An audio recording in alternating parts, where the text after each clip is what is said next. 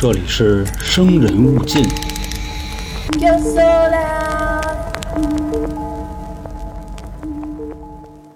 欢迎收听由春点为您带来的《生人勿近》，我是黄黄我是老航，我是小娇，啊。上回我们说那个福岛便池藏尸案啊，反响还不错啊。反正我每回一说这话，估计就是嗯，又挨骂了。老黄卖瓜嘛，是不是？卖自夸。其实就是挨骂了嘛。就好多人说啊，说怎么那么恶心啊，什么这那的。就我说的那个文化嘛，我没看见有人骂你啊，关键是我非常期待的有人骂你，但是我并没有看到我想要的这个答案，你知道啊吗？他们都是私聊骂的，哦因为可能有的脏话发不出来哦那我那我明白了，啊，这块儿挺尴尬的。就是比如有的时候评论的时候，人家发一段脏话，比如带什么牛逼、傻逼，能发出来，我要给人回真牛逼，都回不了。所以主播这块儿的限制还挺高的，就是有的时候不是说给您回复是敷衍啊，是真的回不过去。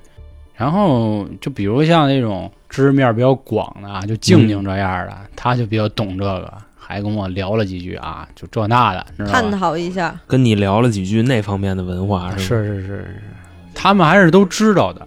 不是？那人家这医学博士都得没溜吗？一个一个的，人家探讨嘛，就是探究人类的这个心理啊、怪癖嘛，是吧？？行那成。啊，所以咱们还是继续啊，把这个系列还搞下去。那今天航哥给咱们准备的是什么呢？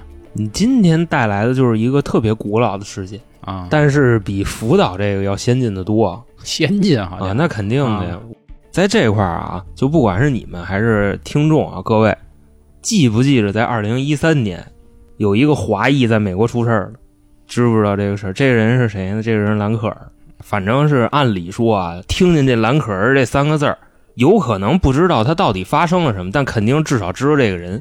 我记不住人名儿啊，我就记着好像美国有一例华人，然后突然消失了。啊，对对，就是这事儿，哦在酒店嘎嘣儿，这个人没了。哦，那我想起来了。而且说他的这个失踪还伴随着一些灵异的猜测，就因为当时他在那个电梯里边表现了很多不正常的举动，然后他那个视频被放出来以后，全世界就这事儿炸锅了轰动了。啊！对，都说他是撞鬼了，或者是被什么特工一类的暗杀了。那我在这块儿啊，给各位介绍一下，就是这个案件的一个主人公嗯兰可儿这人呢，一九九一年生人，他是二零零三年没的。嗯等于说他没的这年呢，他不到二十二岁，就二十一岁。当时大家都以为他是中国人，是吧？他不是中国人。他的这个父母呢，早期是香港人，后期两人就移民加拿大了。蓝可儿是在加拿大出生的，他是加拿大籍哎，我能多说一句吗？啊，就是有可能还得遭骂，试试是试试 啊，有的时候我们老搞这个华裔啊、亚裔啊这个事儿啊，有些人的举动让我想不太明白。就比如我提某一个人吧，然后具体是谁就不说了，可能是个球星，可能是个杆星、嗯也可能是个神探，是吧？啊，对，嗯，他人家呢，就是用之前的话说，就是人家祖辈可能是在中国出生的，然后到他这一辈呢，就完完全全是在美国出生，只不过是因为嗯。基因的问题，他的长相是黄种人，但是呢，这种人有点什么事儿呢，都会扣上一个这个咱们的帽子。一，个华人，甭管是好事儿还是坏事儿啊，我是觉得啊，是吧，挺没劲的。就跟那个规划球员似的，就跟那有点像。我支持洛国富啊，你喜欢洛国富啊，就是站着还能把钱挣了啊。他我感觉根本就没站着把钱挣了，他那就是跪着要饭的啊，当然，今天要说的这事儿跟国富没什么啊，关系、确实都没啥关系。我就是想提的这个事儿啊，是就是我觉得有的时候没必要太纠结他的到底是哪儿的人，哦身世知道是这个事儿就好了。对你这么说也对，就算他是一就黑的，嗯，你知道吧？他如果说那个监控公布出来，肯定也能引爆世界。对，嗯，那咱们这儿就直接进入这个主题了。嗯当时的时间呢是在二零一三年的一月份。起初呢，这个兰可儿啊，他是自己闷得慌，然后跟父母说：“说我自己想去那个美国去旅游去。”啊，你像人家胆儿挺肥的啊，自己要去这个美国旅游去。那你想他的父母呢，肯定是不太同意。那意思就是说，你一个女孩儿自己去美国多危险，对吧？因为咱们都听过一句话：“自由美利坚，嗯枪击每一天啊。”那就说不行啊。但是蓝可儿呢，就执意的要去。那意思我都这么大岁数了，你们就甭管我了，不让去呢就跟父母闹。父母呢也是拿他没招儿，说那就去吧。但是啊，你去归去，你只要是说到那儿以后，你必须每天呢给家里打一个电话。报一下平安。对，对对，就大概就这么个意思吧。就是说你跟我们保持联系，我们就踏实了。嗯反正也就是这么着，父母呢就同意兰可儿出去旅游去了。当时的时间呢是二零一三年的一月二十六号，这挺冷的是吗？那肯定啊，美国它也有冬天嘛。兰可儿呢抵达的第一站是哪儿？是洛杉矶。嗯，从这个洛杉矶的机场到了市里，他就入住了一家酒店。这家酒店呢叫塞西尔酒店，反正是办好了手续以后啊，就住在这家酒店的十四层。其实这块儿啊，我觉着黄爷他这时候已经看我了，为什么呢？因为这个塞西尔酒店，我估计他应该听说过。嗯，首先呢，这个酒店的位置啊，在洛杉矶的市中心，但是别看是这个中心地段啊，你也别看是这个洛杉矶，它这块儿的这个治安特别的不好。为什么呢？因为这块儿是个贫民窟，而且据说还是全美最大的几个贫民窟之一。就跟我之前讲那事儿似的，就是我同学的同学去 L A，是吧？然后留学，嗯后来晚上让人爆菊了，啊，就也在这点地儿啊。啊，就也在这点地儿了。，对对对，人家你想那边过了几个老莫儿，嗯，也不是人家本土人是吧？那说崩你就崩你。另外呢，再说这家酒店呀，也有点故事。就说这家酒店啊，打这个一九二四年开业以来，里边光被杀的人就有十几个到二十个，那为什么还要选这个酒店呢？便宜。就因为治安这德行，然后一看，好家伙，因为当时他那个酒店的住宿费用啊，嗯你要是包月包年儿的，一天可能也就十几、二十几美金；你要是日租的话，可能是五六十美金，就这么一个价格，在洛杉矶的市中心。我个人觉得肯定是图便宜，要不谁往这地儿去，对吧？嗯然后说呢，你像他这里边被杀的人最有名的是谁呢？是黑色大丽花，这你们应该都听过啊。这个对案子感兴趣的各位小伙伴，就是黑色大丽花在死之前就是从这家酒店出来的，最后一次出现的地儿嘛，对，就在这儿。然后就让人给切了。另外说啊，有很多这个连环杀人犯也都住过这家酒店，其中呢最有代表性的两个人啊，这俩人叫什么呢？一个叫理查·拉米雷兹。早期啊，科技不是很发达，他的这个罪行也没说公布的多么具体，反正当时媒体向外界披露，他最少杀了十九个人，就这么一大哥，就住过这塞西尔酒店。我提醒一下各位啊，这以后要是出去住酒店旅游啊，这一定要听听韩哥的案件，然后以及搜查一下，嗯，别瞎住。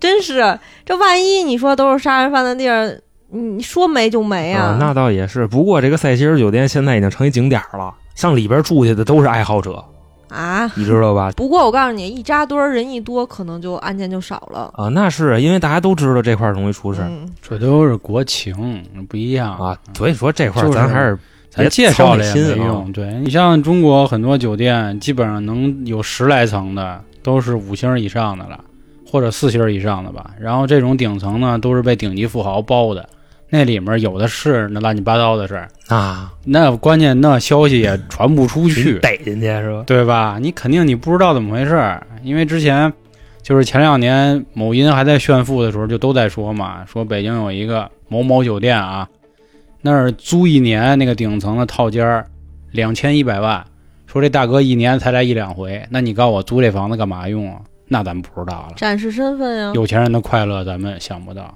那展示身份展示的是什么呀？我牛逼，肯定不知道，不，你关键你不知道这人是谁啊，哦，对吧？不告诉你。啊这之前没看过很多案件的，不都说吗，去谈判就都去这地儿嘛，嗯，对吧？这啊粉儿这那清静，啊是啊，什么哪啥粉儿？你就他们还用着干这事儿？，对交交易嘛。之前我记得黑冰还是黑洞里就嗯演过类似这样的，聊什么毛跟俩就？不是那个白面 白面白面交易啊啊，就都是在这种地儿嘛。嗯然后要不就搞个什么拍儿、银拍儿这种的。嗯这你像美国这块儿啊，当然我没去过美国，我只能胡说八道。说我之前讲凶宅的时候，就有人跟我聊，说美国凶宅其实酒店也一样算凶宅嘛，嗯对吧？有一个三不：不搬家、不报警、不信神啊，说他们永远是这样，所以总会出现这样的问题。那他们也不找苏哥吗？啊，对对，就是都不信嘛，嘿所以最后才出这事儿嘛。啊，那要不人家自由呢？吧对对对，自由美利坚嘛。嗯，他说说完了这个，还有另外一个呢。另外一人啊，他的这个名字叫杰克·恩特维格，这名字不太好说。这哥们儿是什么呢？这哥们儿是这个妓女连环杀手妓连，啊。对，因为这个杀手怎么说，他妈就是干这个的，嗯然后他等于说是一暗门子抽妓，啊。对，然后长大了以后就疯狂的报复这些有技术的姐姐，嗯而且说这人还是一个作家。兴许开膛手杰克是吧？也有也跟这儿住过估计嗯是是啊。当然，开膛手杰克在他们英国呢啊他就不能来这儿看看吗？啊！对对对，对，传着消息，就大家都交流一下，切磋一下。就你平时都是咱这怎么么一瞎说，到时候又得挨骂。怎么给人下药的，对吧咱？就说这事儿啊。然后这酒店我也可以再说一个，就是《美恐第五季》也是以这个酒店为原型做的，因为第五季是那个 Lady Gaga 演的嘛。Gaga 啊对对对，演的是个什么吸血鬼，我忘了啊。就是正是因为那一部是他演的，所以我没看下去。虽然我挺喜欢 Lady Gaga 的，但是嗯他真的不太适合，是吧？四百，这就其实这块儿咱对于这个酒店的描述还是相对比较多，因为什么呢？就是为了给大家介绍一下这件事儿的一个背景。嗯，你像他这个酒店啊，最早的时候就是建立这座酒店的时候，它的商业定位是高端嗯，你知道吗？还是因为这个层嘛，毕竟你想，一九二几年啊就。建，然后就能建个十来层。你想啊，它在这个洛杉矶的市中心嘛，但是嗯谁也没想到这块儿之后它是个贫民窟。而且我觉得还有个问题，就是可能可可能不是贫民窟，你知道吗？嗯就是拆不了，就可能是钉子户。换成咱们的话，就是钉子户。就十三区，像不像那个？到时候都围墙给你围起来。是是是，按理说洛杉矶不至于吧？拆不动。湖人、科尔比咱，咱北京也有这样的地儿啊，以前嗯你比如你看我们家嘛，对吧？你家我爸我妈那楼一九五一年建的嘛，啊，就是按理说七十年产权早已经是吧过了，那你们家楼掉漆了，反正那拆拆不了嘛为，什么拆不了啊？里边都是钱没有，大大手啊，没有钱，能这意思啊？你像这个高端酒店啊，掰一掰掰回来啊，嗯，现在已经改成什么了呢？改成快捷酒店了。嗯所以你就想，为什么兰可儿要住在这儿呢？就是因为便宜五。星级的快捷酒店，对对对，就是到时候兰可儿来这儿一开房，然后人家那个前台服务员啊，嗯，给他一个那个毛巾、脸盆、暖壶、牙刷，拖鞋，嗯拿着就让他上楼了，嗯，就大概就这么一路。然后告诉他晚上八点以后没热水啊，嗯啊，是吧？反正说呢，当时啊，他入住的时间是一月二十六号。嗯反正呢，也是自打住在这儿以后，就会每天给家里打一个电话。啊，但是到了一月三十一号，也就是入住的五天后，兰可儿跟家里失联了。另外说，他的父母呢，当时也尝试联系他，也联系不上，所以就报警了。后来呢，这个警察一来到了酒店，这么了解的情况，就简单的呢就查了一下什么呀？就比方说他的这个入住记录啊，什么监控之类的，确有此人。说那找找吧。但是啊，这个酒店外边你随便找，酒店里边不行。为什么呢？就是说咱也不知道他们那边法律是怎么规定的啊。嗯就是你无权打扰这些其他房客，就算是你这人丢了，你也不能挨户拍去，就明白这意思吧？而且说那时候蓝可儿刚没一天，其实能接警就不错。嗯，你像咱们这个都得四十八小时以后啊对呀吗当时他们那边好歹还在这个附近给你找找，啊，后来也是问一圈，什么都没问着。酒店里边呢，顶多就是让你看空房，有人的房子你是不许进的。嗯，大概这样。等于说呢，这个前后拐弯、楼道、天台全找了，找不着这人。时间呢，到了二月六号，各位记住这时间点啊。案发的第七天，有一个自称兰可儿朋友的人，在网上发出一张图片。嗯，这个图片的内容是什么呢？就是兰可儿寄给他的一张明信片。当时他拍照的内容啊，并不全，就只能看见这里边写了一些奇奇怪怪的话。原文里写的什么呢？就是有这类的语句啊，比如说什么什么什么令我毛骨悚然，然后朝圣，类似于这样，就是语无伦次还特别诡异的措辞，你感觉就跟让邪教给绑了似的。嗯，当时看这个明信片的内容啊，但是他只照了这么一个小方块，前言也没有，后语也没有，等于说只有这么一点儿。后来呢，这个时间到了二月十三号，穷人节的前一天啊，报案后的第十四天，洛杉矶的警方呢公布了一段监控录像。嗯，这段监控录像，我相信大家非常熟悉，时长四分钟。不过呢，这个左下角啊，视频呢，它这块是打着码的。后来啊，有这个高人给这马赛克还原了。从这个视频的时间来看啊，是一月三十一号那天，也就是蓝可儿丢的失踪那那天。嗯对，但是我估计啊，这个视频的内容你们应该忘得差不多了，因为这事儿第一次爆炸就是在一三年的，嗯，对吧？那咱们呢，在这儿就给各位啊再描述一遍，肯定是没有直接看视频来的直观啊，嗯但是也得跟各位稍微交代一下到时候我也把这视频能看的地儿给贴出来。啊。是、嗯那天我还找着呢，到时候我给你啊。首先啊，这个视频里头，兰可儿穿了一双拖鞋，慢慢悠悠的啊就走进了这个电梯。进来以后呢，弓着身子，把那脸啊都快贴在那个控制台上了，把电梯里所有的按钮按了一遍。就是因为他当时他在第几层？他在十四层，然后等于说把除了十四层这些按钮哒哒哒哒全给摁了。反正你看这个的第一反应就挺没素质。这时候摁完了啊，他就退到电梯后边那个右旮旯当时呢，过了几秒钟，这个电梯门不知道为什么就根本不关。差不多呢，二十秒之后，这个蓝可儿啊走到这个电梯口，咔一下迈了一大步出去，把这个脑袋就伸出去了，左看看右看看的。而且啊，这时候他反复出入电梯好几次。后来呢，这个蓝可儿啊又进了电梯，背靠着这个电梯的控制面板，就跟那紧贴着，视线呢感觉是在偷偷的往外瞄。当时你就感觉他在干嘛呢？他在躲着谁？就感觉电梯外边可能有人。对。而在这个期间呢，这个电梯门一直是打开的状态。按理说啊，电梯门会自己关上，但是有东西挡着，你肯定关不上，对吧？嗯这个不是，这个就是电梯门愣不关。他也没赶紧摁那个合并的那个。呃，其实这个倒是后来有一种说法，就是说美国的这个电梯上是有一个就是不关键的，这个键是被摁住的，你明白吧？就是摁这个键，这个电梯门就不关。那我摁关闭键呢？他没摁关闭键。这时候，另外一种说法，大家怀疑说这个电梯外边有一个人在一直摁着这个开门键，所以这个电梯门不关，是这么说的。后来呢，这个兰可啊又在电梯外边站了大概得有三十秒，又回来了。这时候是什么呢？双手抱头，进来以后啊，还是弯着腰，把这个脸贴在那个电梯的控制面板上，把所有按钮又按了一遍。就是你刚才一开始说他其实已经摁了一遍，然后他其实也没有，就是只是单纯的出去，还是当时那层，为什么又再摁一遍呢？他不就已经变红了吗？其实这块儿也是解释不太了的。他再摁一遍，那个按钮也并没有灭，你知道吧？你想就是他已经亮着呢，然后我又再摁一遍。是哦，他就是把那脸贴那儿，哒哒哒哒哒，又开始摁一遍，就真跟魔怔了似的，你知道吧？但是他要是不魔怔，这视频也不至于传的这么厉害。你像这回摁完了之后啊，兰可儿又从电梯里出去了。这时候他干嘛呢？他站在这个电梯的门口，面朝着右边，两个手呢就开始做一些特别奇怪的动作，就感觉他在跟电梯外边的一个人比划着什么东西。当然，并不确定电梯外边到底有没有这个人啊。嗯，手势呢就跟干嘛似的。我去定义那个手势，它就像在葫芦一条大狗，但是他这个身前脚下并没有任何的东西。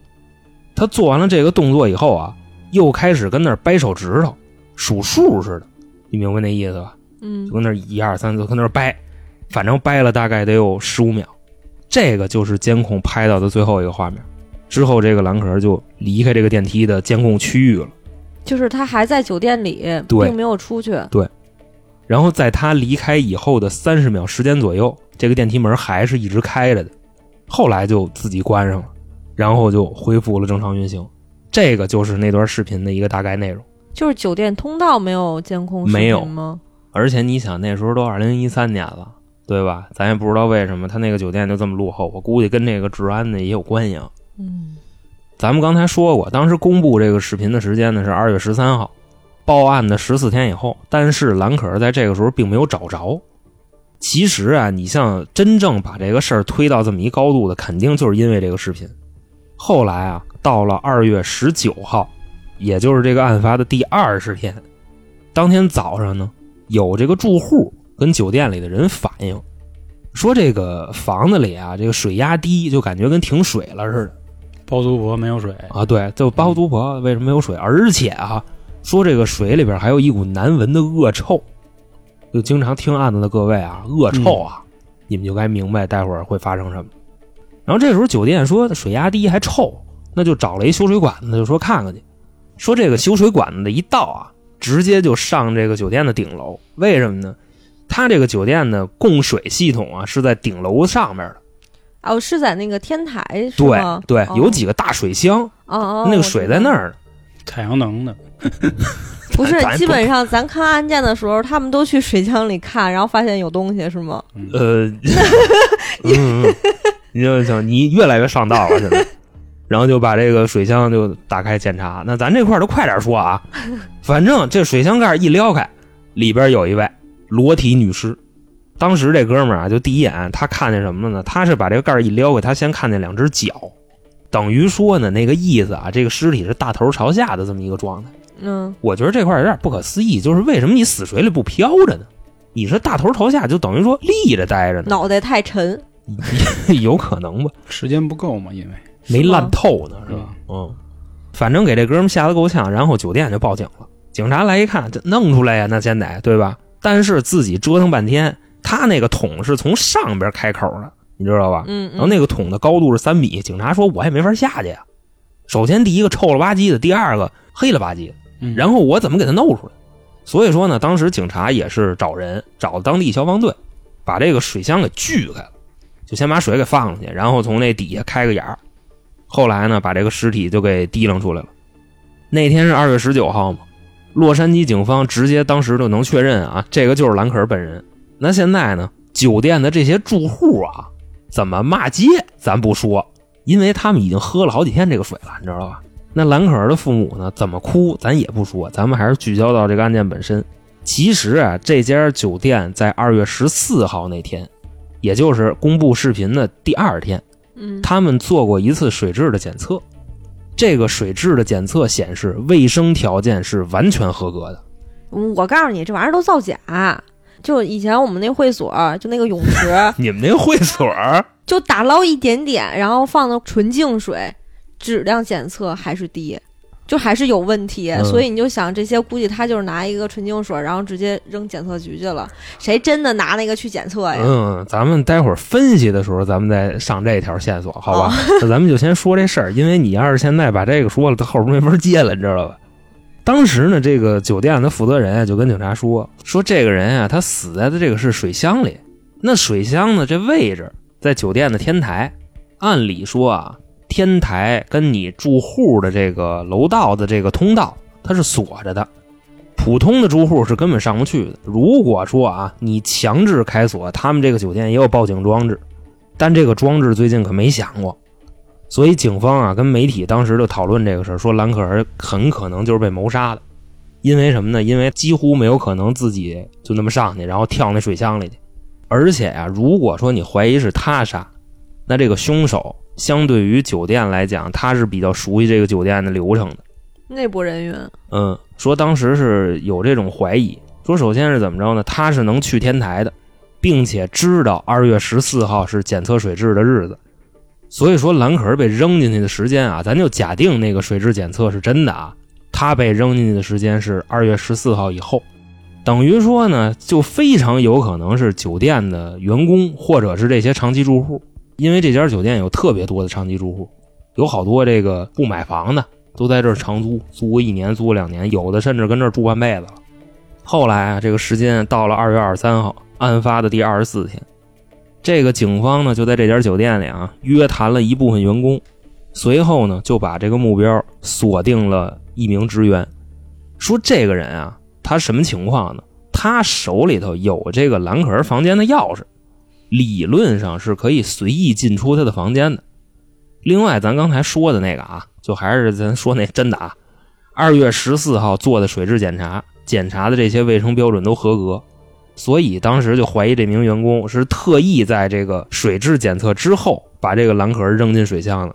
因为如果说你在二月十四号之前扔进去的话，那一检测这水有毛病，直接这尸体就被发现了。反正呢，咱就接着按时间轴往后说啊。后来这个时间又到了三月七号，案发的第三十六天。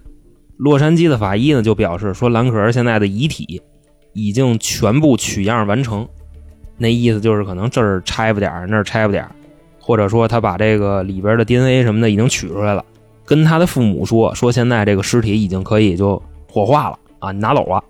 然后兰可儿的尸体呢，在三月九号的时候被他的父母取走了，嗯在温哥华下葬了。而且他的父母呢是一个什么态度呢？不太想追究这个事儿，就觉着说让自己的女儿安息就可以了，就根本没死乞白咧的要求美国警方继续使劲的追查这个事儿。嗯那咱就再往后说啊，那这个时候这个案子的一个转折点，在六月二十号的时候，这已经过去 N 久 N 久了啊。有半年了嘛，案发的第一百二十一天，嗯法医的验尸报告确认什么呢？兰可儿的死因是淹死的，为什么呢？因为他肺里有水，嗯等于说他在下水箱的时候他是活着的，而且说啊，这个身上也没有明显的外伤，也没有中毒的迹象。另外说，蓝可儿这人啊，确认他是没有精神病的，但是啊，他有一个病是什么呢？这个病叫躁郁症，嗯躁动然后还抑郁的这么一个病。洛杉矶警方最后给出的一个结论啊，排除他杀的可能性。就到现在为止，警察盖棺定论的这个死法还是说他自杀。那咱们现在呢，就可以进入这个正经的分析阶段了。这个案子的所有的情况、线索以及疑点，到这儿基本上都说差不多了。嗯这我觉得就是那种大佬们玩的那种黑色，哦黑产，对，其实你就感觉他是像在做一个什么任务一样。呃，任务我不敢说啊，就感觉就是那种所谓的黑产，就因为毕竟他在天台顶层嘛，嗯那可能他在十四层，那十五层那就是什么人？就像老黄说的那种的，啊嗯，可能有一种交易，有高端，嗯，没准儿要么就是拐骗过来的，要么就是直接拉过来。我觉得真的是两个人谈同意，我觉得应该不太可能。我觉着啊，这个事儿啊，咱们整体的回顾一下这个时间轴，把所有的线索再给大家说一遍。你像这个兰可儿，她是在一月三十一号失踪的，然后二月十九号发现了她的尸体，在二月十四号的时候做的水质检测，就等于说啊，一月三十一号到二月十四号这之间，兰可儿是活着的，因为刚才我说了，她是被淹死的，对吧？那其实这段时间呢，兰可儿是不太可能出这个酒店的，为什么呢？你想，他要是出去了，他能绕过酒店所有的监控，外加上酒店所有的这些被调查人吗？我觉得够呛，对吧？就出去还不被看见。所以说，蓝可儿在这个一月三十一号到二月十四号失踪的这期间，他还是待在这个酒店里边的。我觉得这个是第一个疑点。他那个尸检报告上说是淹死的，他那个时间也是在十四号之后，是吗？嗯，他的死亡时间现在被大家推的应该是在二月十七号左右。你知道为啥吗？因为二月十九号发现这个水臭了，那这人泡水里头基本上三天才会臭，不可能当天就臭，嗯而且五天臭的就更厉害了。所以大家在网上推断呢，他的真正死亡时间应该是在二月十六七号吧，就那意思。咱们再说第二个线索啊，这个是蓝可儿的一个发小说的，这个女孩啊叫武梅，当然那个是从这外文音译过来的啊，这也不是中国人。他是怎么说的呢？就首先他看这个视频，他觉着啊，视频里这个人跟他认识的兰可儿作风极其不一样。他怀疑啊，这个兰可儿属于就被人给下药了，因为这个当地的治安啊确实是挺坤的，而且说这个毒品交易也挺猖獗的。另外说这个破酒店呀、里边住的很多也不是什么正常人，都是这个什么老变态、老色逼，就都这个。不过咱们刚才说啊，这个蓝可儿的尸检报告啊没提毒品的事儿，所以说他的这个不正常举动啊，在这块儿也就佐证一下，跟这个被人下药没什么太大关系。这个是第二个点，或者说第二个线索。那第三个线索呢？咱们再说这个视频，知道这事儿的啊，肯定这块都有所了解。这个视频发出来之前是被剪辑过的。首先啊，这个视频的左下角内容是什么呢？就是年月日时分秒，是被打着码的。后来呢，在网上有这个大神给恢复了，里边显示啊，这个视频是有掉帧的，等于说就是画面拼接。另外说啊，在某些地方还做过加速处理。那这个视频的剪辑方是谁呢？是洛杉矶警方，这都很明确说的。那这块大家肯定会有疑问，就是说洛杉矶警方是不是有意包庇谁？是不是这个监控拍到了他们不想让你看见的人，或者说真的有什么灵异事件存在，然后他们不想对外公布？第四个啊，也是比较重要的一点，就蓝可儿是怎么到达顶层水箱的？我刚才说过啊，就是首先这个工作人员说什么呢？如果说你要是从楼里到天台，你是需要过一道门的，那这道门呢是锁着的，强制进入的话会触发警报。但是在这一段时间之内，警报并没有响，这个是第一个方法进去。还有一个方法是什么呢？爬消防梯进去。我不知道你们知不知道消防梯是干嘛的？就是这楼表面上有一梯子，嗯，你顺着这梯子就跟爬大烟囱似的。这个举动是一相当危险的举动。我觉得咱小时候啊，再皮的孩子都很少有敢爬那玩意儿的。嗯，你说你要是从这个二楼的天台顺着那大梯子爬上去，你琢磨她一女孩，她能有这手艺吗？另外说啊，就算是她这么到了顶楼不被发现，那她又是怎么把这个水箱盖子打开的？人家这酒店的水箱盖子可不是说你谁想开就能开的，因为这都是大家这个饮用洗澡的水，你真往里下点药什么的，这酒店人全死了。所以说他那个水桶盖是上锁的，他是怎么打开的呢？第五个死相啊，刚才说了，兰可儿被发现的时候是个裸尸。如果他真的像洛杉矶警方那样说的，他是自杀，自杀的人有必要给自己脱光了自杀吗？就说啊，他是因为这个躁郁症也好，抑郁症也好，那脱光了再死。他要有暴露癖的话，你为什么要悄没劲儿的死水箱里头？你要有暴露癖的话，你怎么不脱光了你马路上死去，对吧？那不是更暴露吗？而且这块我再补一句，刚才水箱那个事儿啊，水箱工人来检查水箱盖的时候，那水箱盖是锁着的。那蓝可儿跳进去以后，他是怎么自己把这个盖关上呢？又给锁上的？这又是一个问题。当然，我说的这是他自杀的情况啊。如果是他杀的话，蓝壳儿进入水箱的时候是活着的，这个水箱的高度是三米。那你说这个凶手是怎么乖乖让他上去的呢？所以这块是自杀也说不通，他杀也说不通。哎呀，有啥说不通的呀？就是他只是说是被淹死的，又没说在哪儿淹死的。我把你搁那个浴池里，我给你淹死，然后我给你拖上去，不就完了吗？我操，这高了！那本来就是，他肯定不是第一案场呀。哎，我告诉你，我觉得这个事儿特别简单，你不用嗯琢磨那么细致。这就是一开始我说的，这就是黑幕嘛，就是大佬们的一个什么对哎，对对对，你不用上升的那么高度，他不一定是大佬，就有可能当地人贩子。你知道为什么我觉得是大佬吗？很简单，就是一哦哦哦，你说洛杉矶警方去护这个事儿是吧？对有把那个视频做过剪辑或者是什么样的，肯定是包庇了。而且他父母为什么不追究？肯定也是有上面的压力。但凡啊，正常的就是父母肯定是要追究到底是谁杀了我闺女。我是想安葬他，但是我想知道一个结果。我觉得不管是谁，谁的父母都会这么想。那他为什么不追究？肯定是有压力的。其他的都不用分析，很简单，就是既然如果是大佬的话，你开开这个门啊，所谓你给他扔水箱里，太简单了呀，这还用琢磨吗？这个的话也是有一个问题是什么呢？嗯兰可儿身上并没有外伤，你尸检报告现在也不太确定，说到底是不是真的是假的呀是？怎么说，呢全是假的，知道吧？就按照这个阴谋论来说，你觉得这事儿怎么弄？你怎么看的呀？我想问问。我跟他这看法差不多。差不多。首先啊，兰可儿肯定是他杀，这没什么可说的。嗯，你想他在酒店里这十四天，他是怎么正常生活的？就算是他让人绑架了，他得吃，他得喝吧。而且说啊，这个兰可儿在捞上来的时候，这个验尸报告里边并没有提他身体机能怎么着，等于说他不是饿死，那其实应该就是被别人绑在别的屋里了。你像刚才娇姐说那，我还真没那么去想，就有可能是在浴缸里先给他呛死了，然后不过那其实也够费劲的。你想他爬上那个水箱，背着一尸体，尸体可是死沉死沉的。你们去扶过那喝多了的人吗？啊，我知道，阿哥，死沉死沉的。就算这人啊，一百斤儿出点头儿，或者说不到一百斤，那他喝多了死沉啊，对吧？你说那行李箱，我觉得真的不太行。这哥们儿他得爬上一个三米的水箱，他一个手爬，一个手提着那那箱子拎上去。可以啊。你平时咱们旅游的话，那里举那个行李箱不就那样吗？我们是去哪儿？去台湾还是哪儿？他都没有那种就是电梯，姐姐姐，我跟你说一事儿啊，猛抬。蓝可儿一米六八，一百斤，单手拎起一百斤是什么概念？没双，手哦哦，他爬梯子怎么双手啊？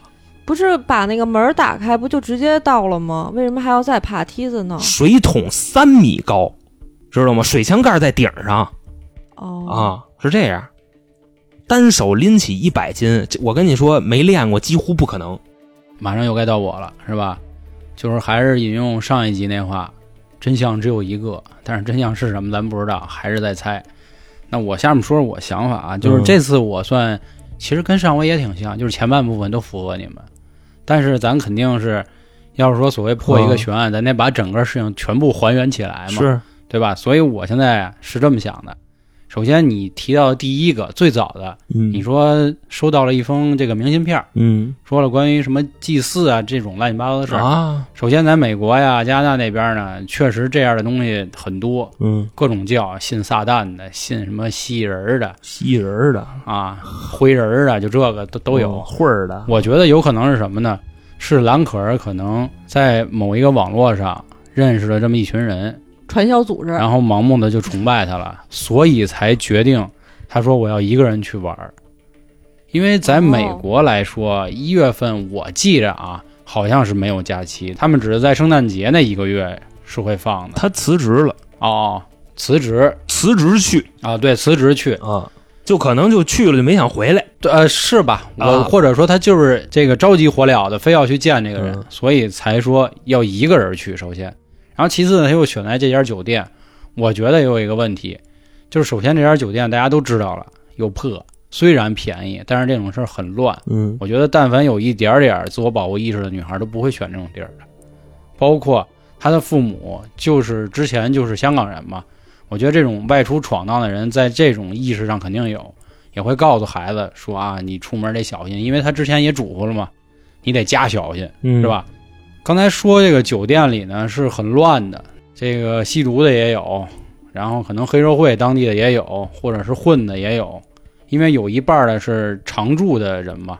这个兰可儿的事儿呢，悬案当时炒特别火，我记得特别清楚，所以我也一直关注，也一直在看，我就总在想，一定是那里有一个类似邪教，或者是类似传销组织，其中的某一个男人和他产生了情愫，然后他要去找他。这个人有可能，我觉得应该也是工作人员，或者就是至少在这儿驻扎很久的啊。然后当时说那段监控视频，那个我记得特别清楚。嗯他其实是什么样？我这块儿再给大家说一下，他相当于是从左手边进电梯，进了电梯之后，他先摁的十四楼，但是他住在十四楼，然后他依次往下摁，摁的十楼，摁的七楼，摁的四楼，而且他当时穿的是睡衣，嗯穿拖鞋，理论上来说，一般穿成这样还要下楼的人或者坐电梯的人，他的目的是什么？就是买东西嘛。或者是去拿饭、拿外卖什么对，肯定就是在附近的。这个女孩嘛，或者说你要走很远的道儿，你必须换一双好一点的鞋。所以我觉得这块儿是有问题的嘛，这也是视频让大家觉得诡异的。然后他有两次探头，他每一次的探头是先往右边看，再往左边看，对，这也是问题嘛，对吧？因为他是从左边进来的，但是他探头的时候是看右边，证明右边应该是有人。我们结合那个剪辑过的监控录像去想，所以说他这两次的举动证明应该是有个人的，而且我觉得那个人可能就是他的心仪的那个对象。啊，对，为什么呢？就是有人的这个我非常认可，嗯因为当时我也看过一个分析，说这个分析是哪儿来的呢？是一个网站，这个网站是解读肢体语言的。嗯说蓝可儿当时是什么状态呢？首先啊，他那个脚的朝向，外加上他那个手的一个动作，嗯，兰可儿此时此刻的心情非常愉悦，啊，对，根本不是像网上在说那样他在躲谁。是，你想躲人有这么躲的，躲而且把脑袋探出来。是，我也觉得有一点是什么呢？就是关于他们说灵异事件，什么附体儿那种，我是不太信的原因。因为这个案子确实啊，就是我觉得自有悬案都会有很多人去分析的，对吧？而且很多人都会想到一起，很多人都说他中邪了。但是这块躁郁症，我想跟大家推荐一电影儿啊，不对，一个美剧，大家可以去看看啊，叫《现代爱情》。它其中是讲了好几个人的爱情故事，有一段是安妮海瑟薇，就是演蝙蝠侠里那个猫女那个角色，啊长得特别漂亮那女孩，她演的就是一躁郁症的患者。这躁郁症什么意思？我跟大家说一下，特别简单，就是激情的时候贼激情，丧逼的时候巨丧逼。而且有另一种说法，这叫感情性、情感性精神病。呃，但是不能算是精神病，为什么啊？因为得精神病的人不认为自己是精神病，对吗？嗯这是最大的一个点吧。嗯，一搞对象就疯。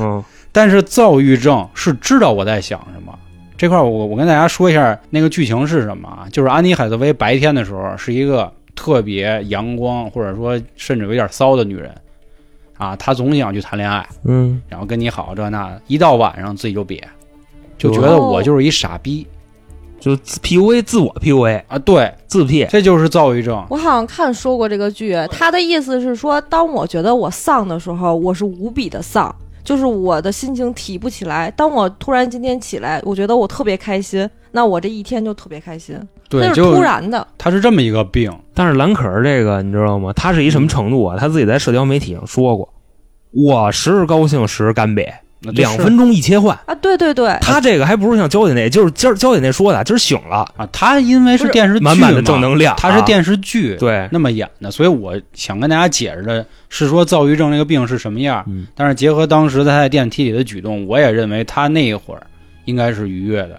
就他的很多动作，就是比如躲在摁电梯那个角儿的那个嗯藏起来那样，就是咱们小时候玩的那个吓唬人嘛。比如躲你俩门后的，都看过视频，我没看过。这这个视频太火了嘛，我脑子里也一直记着这事儿呢。而且我们看的都特早。你想，这一三年、一四年在公司里都看一遍，你知道吗是？看好几遍，班儿都不上了，就看这事儿。咱俩那会儿还一块儿上班呢嘛，所以我记得很清楚这个事儿啊。最后呢，他没下楼，或者说他没乘坐电梯，他又回去了，嗯，原路返回。那这证明是什么呢？我在我看来，就是他和一个人玩儿呢，玩呢。我他妈说上人家屋，啊是，但是他的路线是沿着他之前进来的路线走的嘛？你咋知道他楼他从左边进来的，他又从左边，出来的嘛？嗯，所以我觉得，至少在关上门前的那一刻，他还是原路返回。当然，你关上门以后没有摄像头，他可能真的去那个右边去找那个人了。然后呢，我再觉得呢，还有一什么问题，就是首先我相信他的死亡时间一定是在二月十四号以后，嗯，就是关于大头朝下的这个问题啊。首先，我觉得如果是他死了几天，然后你再往里扔，都会出现飘起来的情况。嗯，因为网上有一个照片嘛，叫巨人观嘛，特别恶心的那个，啊他指的就是尸体发了以后的样子。嗯，所以我觉得他的问题应该是这样，他可能就是在十八号甚至是十九号的白天都有可能，但是他的死亡时间应该已经有一段时间了。我觉得是什么呢？有可能就是她和这个男的在一起相爱了，但是这个男的呢发现了她的躁郁症，觉得这人可能洗不透，或者是基于他其他什么的目的，我弄死他，然后先给他绑起来。后来这个女孩实在是太能折腾了，受不了了，给他宰了，或者是说他可能探究到了什么样的秘密，被发现了，然后再给他塞到水箱里，给他弄死。你还是倾向于那种就是给他洗脑了吧？对。因为什么呢？因为蓝可儿身上没有外伤，啊，这我但我道吧就是我比较相信焦姐说的那话，就是、嗯。你有没有外伤这个事儿，对不好说，因为他会故意的把这个人给扒光了，扔下去。那你说，对于一个正常女孩来说，你想她衣服没有，这个裸死，无非来说啊，这么几个可能：一被强奸了。嗯，但是你说谁强奸把衣服全扒光了强奸，这太扯了，太难了。因为我之前听过一梗特别逗，说这人啊，神仙男那什么打滚啊的那？说你强奸，然后你还能保持一直硬着，那也是高人，那不是一般人能来得了的。所以我觉得这有生活啊，这个 啊，啊，可不嘛能。分析啊。所以说这个脱衣服就是脱光那个动作，要不然是他自己的行为，因为他有躁郁症，他可能高兴，他把衣服去这光眼子了。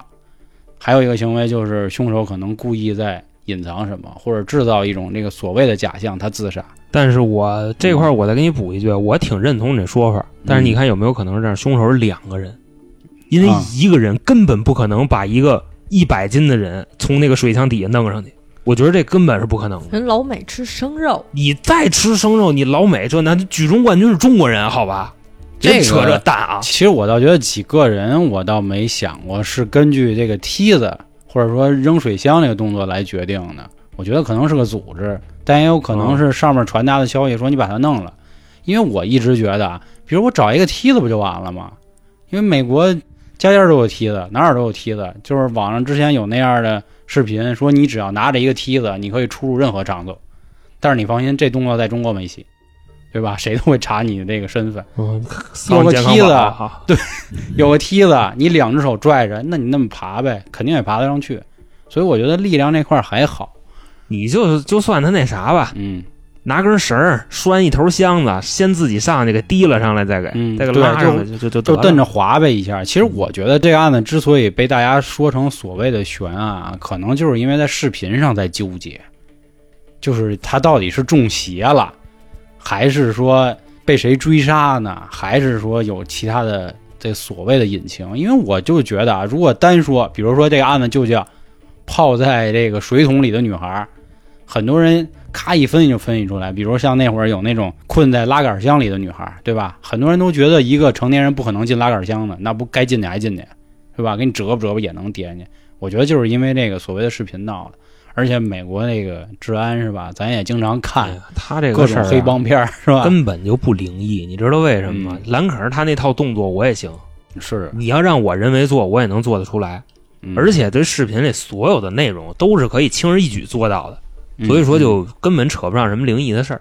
我觉得至少跟咱们上回聊那个福岛变质还是有本质上的区别。嗯，那个玩意儿是，比如你说有亚文化，喜欢当周边器，你确实是吧？嗯，没有人接受。但是他这个，我觉得并不复杂。我觉得咱们可以再上升的，就再脏一点，就想想，在全球一线城市市中心有这么一破楼，那破楼里指不定有多少肮脏的交易，没准就有暗网什么的呢，那也说不准，对吧？可能就是一个就跟飓风营救那意思似的。你知道为什么我觉得是暗网吗？就因为嗯它是裸着的。那裸着的，之前就看那什么，他们不就是那种给大佬展示的时候，就让那女的裸着，让他去看这个嗯女人的身材，嗯对吧？所以他为什么裸死呢？他也因为这个。然后呢，我觉得有可能还以什么，一是他真是欢喜的，还有一种就是下了那种就是迷烟儿啊什么我的，我闻了这个东西以后，我会产生幻觉，你这还拍花子的，我操！就不用吃一些东西，你只有闻到了就会有。这个我觉得很正常，比如像这种酒店，那你每天都会有清扫人员吧？那你清扫人员他他放一些东西你是不知道的，所以我觉得这都是也算是比较正常的嘛。我妈说的都不敢出门了，我 都一三年了，遇上一拍花子的，我这不很正常吗？这事儿在东欧很正常，嗯在美国也正常是吗？其实也挺正常的，但就还是那话，嗯我同学都被报，我同学的同学都被报局了嘛，对吧？这玩意儿说不准，走啊？你去吧，嗯，你想报一下？我不是，我想看看他被抱，你知道嗯，所以我觉得这个案子其实排不到所谓的什么十大悬案里面啊，反正我是这么看，因为我觉得它就是没那么复杂，只不过是被大家所谓的那个灵异视频给忽悠住了。